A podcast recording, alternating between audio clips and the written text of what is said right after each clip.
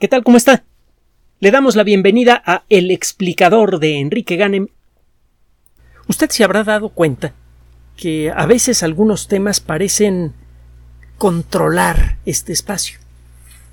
De pronto empezamos a presentarle a usted muchas notas sobre un tema y esto es consecuencia de un fenómeno común en el desarrollo del conocimiento científico que hemos mencionado en muchas ocasiones. Todos los días hay miles de personas trabajando en todo el mundo descubriendo nuevos pedacitos de conocimiento, generando nuevas perspectivas sobre cómo funcionan las células, las piedras, las estrellas y todo lo que usted se puede imaginar. Y ese conocimiento parece ir a un pozo sin fondo.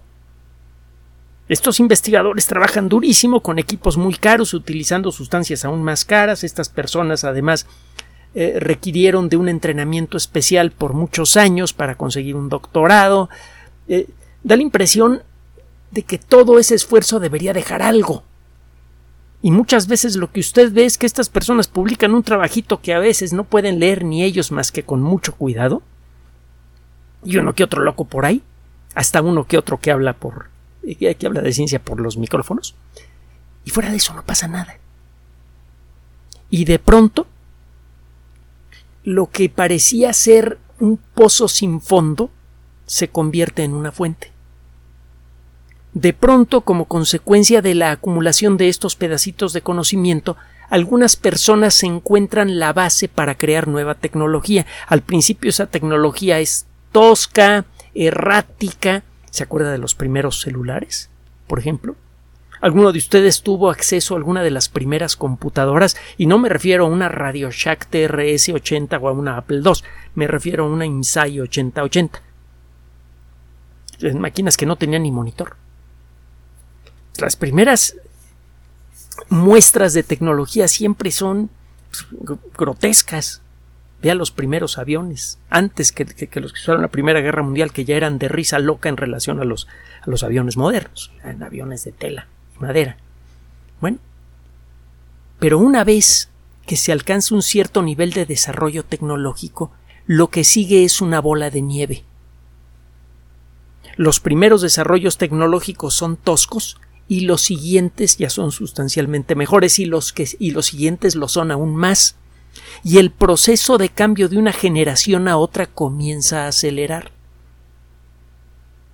Los teléfonos celulares a finales del siglo XX pues, ya eran aparatos que podía meter usted en el bolsillo. Con trabajos, pero ya los podía meter usted en el bolsillo. Había unos más pequeños que se abrían mm, como, ostras, que por cierto se empiezan eh, a volver de nuevo populares después de tantos problemas de hackeo a los teléfonos celulares inteligentes. Mucha gente quiere regresar a los modelos antiguos que funcionaban muy bien y podía uno hacer llamadas telefónicas con ellos. Pero bueno, ¿De qué le estoy hablando? De específicamente qué le traemos en esta ocasión. Bueno, eh, tiene tiempo que la ciencia se acerca cada vez más y más a desarrollar curas efectivas contra muchas enfermedades que en la actualidad eh, causan mucha miseria y cobran al año millones de vidas. El caso más notable es el cáncer. El acertijo molecular del cáncer es escandalosamente complejo. Tiene que ver con un mal funcionamiento difícil de rastrear en la maquinaria molecular más compleja conocida, que es la célula viva. Eh, la descripción de lo que sucede en el interior de una célula viva excede por mucho, por millones de veces, la capacidad de todas las computadoras del mundo. Si no podríamos modelar a nivel molecular con éxito el comportamiento de una sola triste célula, con la ayuda de todos los equipos de cómputo que han sido construidos o diseñados jamás, y estoy hablando también de las supercomputadoras. Es algo apabullante, increíble, enloquecedor. Pero no necesitamos llegar a ese punto para poder entender las bases de esa maquinaria y poder empezar a meterle mano. Tiene pues es de por allá del 2014, 2015, que el ritmo de desarrollo de la, de la tecnología genética ha acelerado mucho. Este, el, el, ritmo de desarrollo de la tecnología genética ha sido realmente meteórico. A finales del siglo pasado, teníamos que utilizar equipos muy caros operados por verdaderos expertos para poder obtener tramos pequeños de secuencias de ADN. Y se necesitaban algunas de las mejores computadoras del mundo para tratar de leer lo que decía ese ADN y poder decidir si ese tramito o este otro tramito de ADN son de algún significado, por ejemplo en la lucha contra el cáncer. En aquella época, vaya, el solo leer código genético ya era un triunfo. El de un organismo más o menos importante. Fue necesario un esfuerzo internacional brutal para generar el primer esquema general del genoma humano. En los primeros años de este siglo las cosas comenzaron a acelerar. Empezamos a reconocer el papel que tienen ciertos genes, por ejemplo, para controlar el desarrollo de las células. Y empezamos a meterle mano. Fue desarrollada, por ejemplo, una tecnología fabulosa que ha mejorado mucho desde entonces y que promete volverse crucial para extender la vida humana de manera espectacular.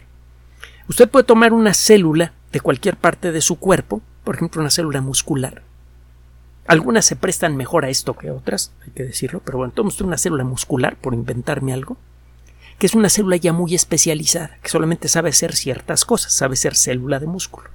Usted puede desespecializarla y convertirla en una célula embrionaria. Y luego puede usted, con, eh, eh, utilizando riendas genéticas, puede irle diciendo a, esa célula para dónde, para dónde, para dónde se, se, tiene que desarrollar y convertirla en una célula de los ojos o de la piel o de lo que usted quiera. El día en que tengamos completa maestría sobre esa tecnología vamos a poder recrear nuestros órganos a partir de nuestro propio genoma. Cambiar nuestro hígado, nuestro riñón o cualquier otra cosa que queramos con células que vienen de nuestro propio cuerpo sin esperar un donante. El riñón no va a ser rechazado por nuestro cuerpo porque pues, a final de cuentas viene de nuestras propias células. Y de camino podríamos utilizando una tecnología que apareció en el 2015 corregir pequeños errores genéticos para que el nuevo riñón no se descomponga tan rápido como el riñón viejo por ejemplo. Eso ya está si no en el ámbito de lo posible sino en el ámbito de lo de lo contemplable hay muchas cosas todavía por hacer para poder conseguir, para, poder desarrollar esta tecnología, pero ya sabemos que vamos a poder. Es un poco como imaginar aviones con, eh, eh, piel externa de metal, capaces de llevar a muchos pasajeros en la era de los aviones monomotores de la Primera Guerra Mundial. No se podían fabricar esos aviones eh, de, pasajeros grandotes que, de hélice pero ya era claro que se iban a poder desarrollar. Y de hecho eso ocurrió una década, década y media después. Bueno, en esa situación estamos con respecto a la ingeniería genética. Hay muchas cosas que todavía no podemos hacer bien, bien, bien, bien, pero sabemos que vamos a poder. A menos que, qué sé yo, le pegue un meteorito a nuestro planeta, se desarte una guerra nuclear o suceda alguna otra cosa verdaderamente brutal, ese avance es imparable ya sabemos que vamos a poder llegar, nada más tenemos que ver exactamente cómo le vamos a hacer para conseguirlo y lo mismo está pasando con el cáncer. El desarrollo de la inmunoterapia ha conseguido algunos triunfos espectaculares. Acuérdese que hace poco, bueno, hace poco, hace poco más de un año, le narramos un artículo que hablaba de una curación verdaderamente espectacular, milagrosa, en personas con ciertas formas de cáncer cuando se les aplicó una variante de la inmunoterapia. De entonces para acá se han hecho muchos ensayos para atacar distintas formas de cáncer con inmunoterapia, con éxitos, como dirían en Estados Unidos, un éxito mixto. Algunos resultados han sido buenísimos y otros han sido mediocres. También hemos descubierto que en algunos casos la forma de inmunoterapia que hemos desarrollado puede desatar una reacción muy fea del sistema inmune, muy peligrosa. En todo eso estamos trabajando, estamos corrigiendo algunas cosillas.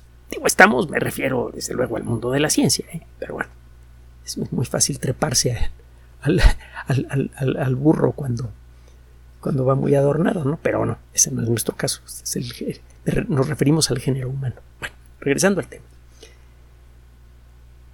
siguen apareciendo artículos verdaderamente espectaculares que prometen mejorar en mucho no solamente las terapias contra el cáncer, de manera realmente espectacular, definitiva, sino que además prometen reducir sustancialmente las dificultades que hay para aplicar esas terapias a gran escala. En la actualidad, eh, las pruebas, eh, los trabajos que se hacen de inmunoterapia solamente se pueden realizar en ciertos laboratorios y a un costo tan ridículo que es insultante. Hay terapias, eh, instancias de aplicación de inmunoterapia que cuestan 700 mil dólares. Es lo mismo en no tener esas terapias. Y francamente debería existir una ley internacional que diga que no se puede desarrollar una terapia si el costo de esa terapia no permite aplicársela a toda la sociedad, sea a través de subsidios o por pago en forma directa. esos costos no se justifican. Otro día discutiremos esto. la salud, si no es para todos, no es salud. ¿De qué vamos a hablar el día de hoy? Menos rollo y más emoción. Ahí le va. Un grupo de investigadores de la Universidad de California en San Francisco y de la eh, Escuela de Medicina de la Universidad del Noroeste acaban de presentar un trabajo espectacular en la revista Nature. Y bueno, siempre cuando llegamos a este punto tenemos que hacer la pausa para recordarle que en este espacio buscamos las mejores revistas científicas, las más serias de cada campo, para traerles los trabajos que se publican en ellas. Hay muchas revistas científicas serias, muchas más de las que hemos mencionado alguna vez aquí. El problema es que es tanto lo que está saliendo todos los días en distintos rincones del mundo de la ciencia que para nosotros es verdaderamente desconcertante, inquietante y a veces molesto el tener que dejar tantos y tantos trabajos atrás para seleccionarle uno al día. Aunque pasáramos hablando las 24 horas del día, no cubriríamos ni una fracción de lo que se publica todos los días en materia científica, y todos esos trabajos están generando nuevo conocimiento y con él nuevas perspectivas y nuevas esperanzas de una vida mejor si el conocimiento se usa de manera decente. Y ahí es donde la puerca tuerce el rabo. Pero bueno, eh, recuerde que este espacio está dedicado a usted con esta orientación porque usted así lo pidió. Y recuerde que el único apoyo que tiene este espacio es usted a través de Patreon o PayPal. Es la única posibilidad que tiene este espacio de mantenerse y progresar. Gracias a las personas que nos apoyan en Patreon y PayPal, porque por ustedes es que podemos seguir haciendo este trabajo, sin ustedes tendríamos que detenernos inmediatamente. Vamos a, ver de qué se trata esto. la inmunoterapia, en pocas palabras, funciona esquemáticamente de la siguiente manera.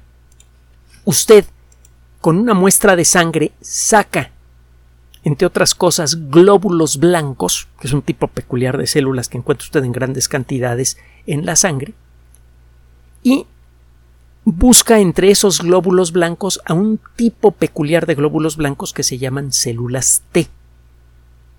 Las células T son muy buenas para destruir cosas que no deben estar en nuestro cuerpo. De hecho, cuando enloquecen empiezan a destruir a nuestras propias células y se vienen las enfermedades autoinmunes. Empiezan a hacer lo que no deben. Pero cuando funcionan bien son buenísimas. El problema es que las células T se pueden engañar cuando hay algunas enfermedades, por ejemplo el cáncer. En, las última, la última década, década y media hemos inventado nuevas técnicas para potenciar a las células T, para enseñarles a detectar algo indeseable en nuestros cuerpos cuando ellas solitas no pueden hacerlo.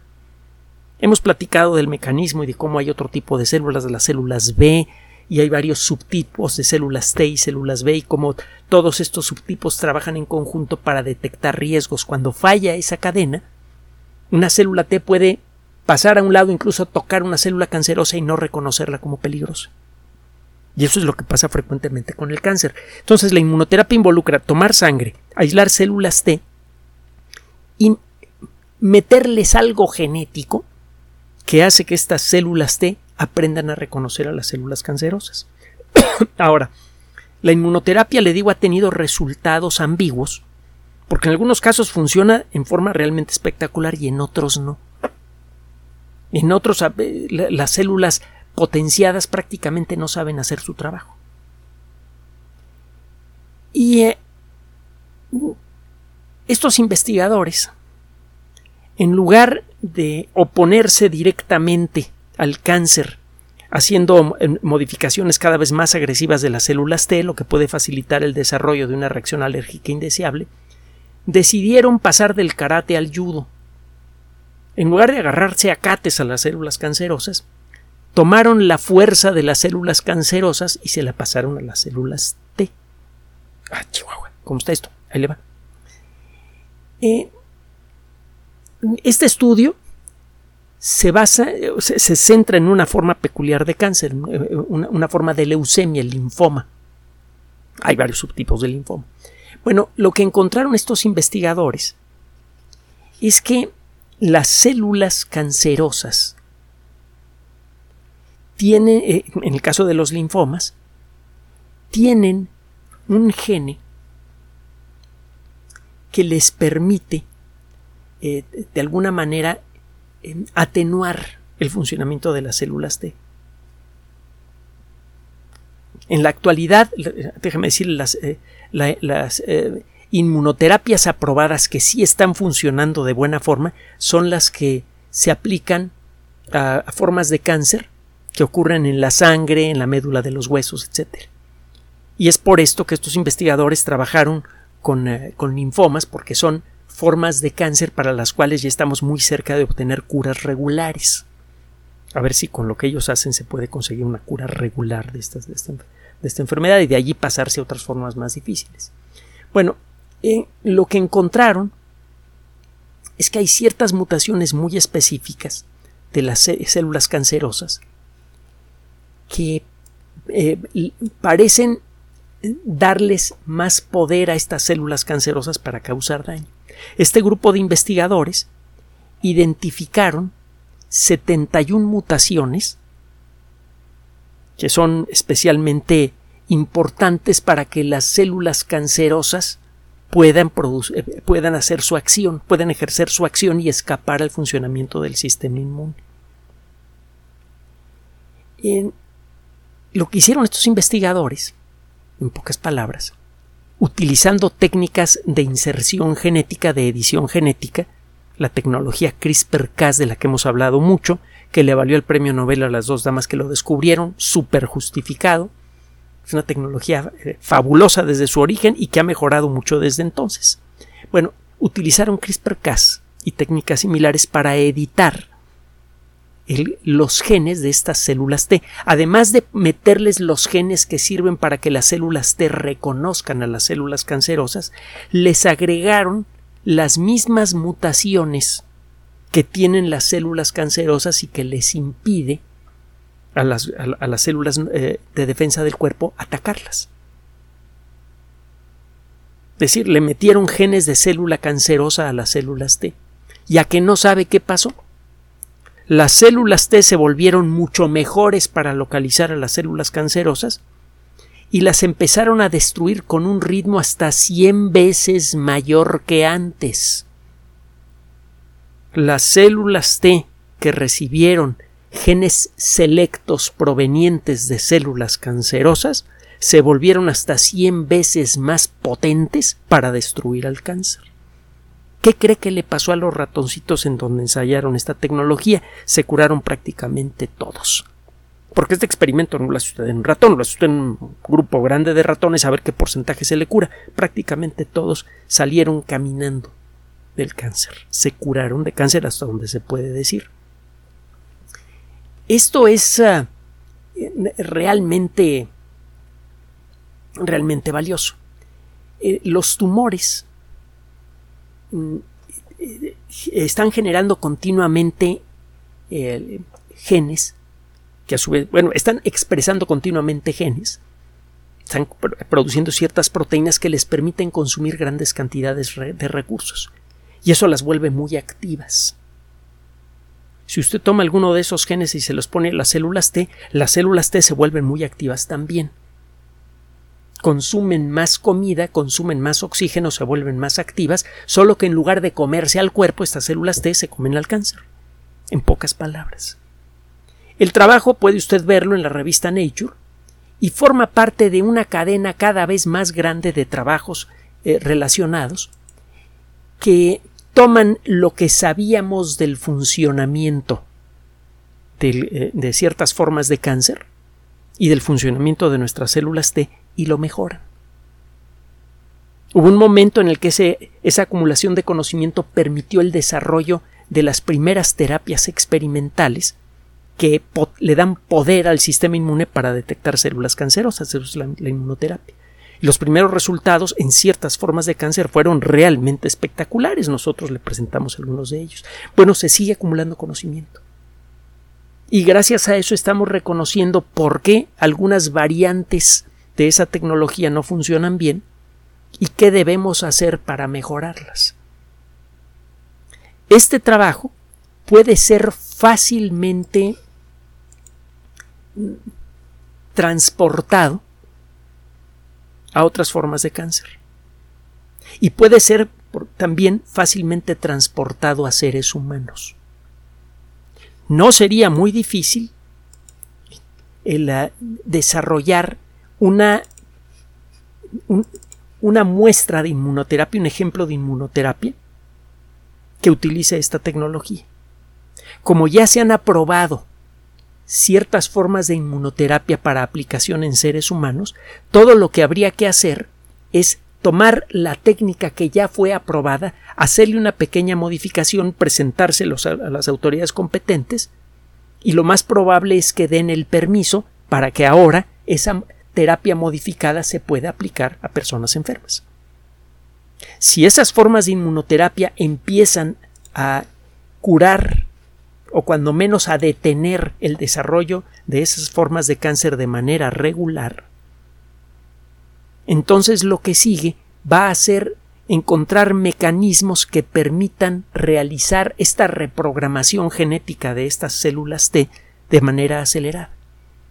Eso podría, en el corto plazo, generar una reducción sustancial del costo de la inmunoterapia, muy sustancial, y esto podría garantizar que toda la gente que necesita de la inmunoterapia la va a recibir.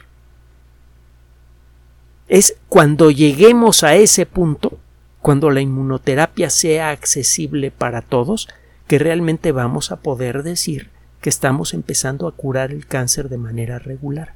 Todavía no llegamos, pero mire, falta un tantito así. Por favor, no pierda el contacto con nosotros porque estamos muy muy cerca de darle noticias mejores que la que le presentamos el día de hoy. Gracias por su atención. Por sugerencia suya tenemos abierto un espacio en Patreon, el explicador Enrique Ganem, y en PayPal, el explicador patrocinio por los que gracias a su apoyo sostenemos este espacio. Puede usted descargar gratuitamente estos audios en formato MP3 en Spotify y en iTunes como El Explicador sitio oficial y en SoundCloud como El Explicador. Recuerde nuestras redes sociales de siempre, Twitter Enrique-Ganem y en Facebook Enrique Ganem sitio oficial, El Explicador y los grupos que usted ya conoce.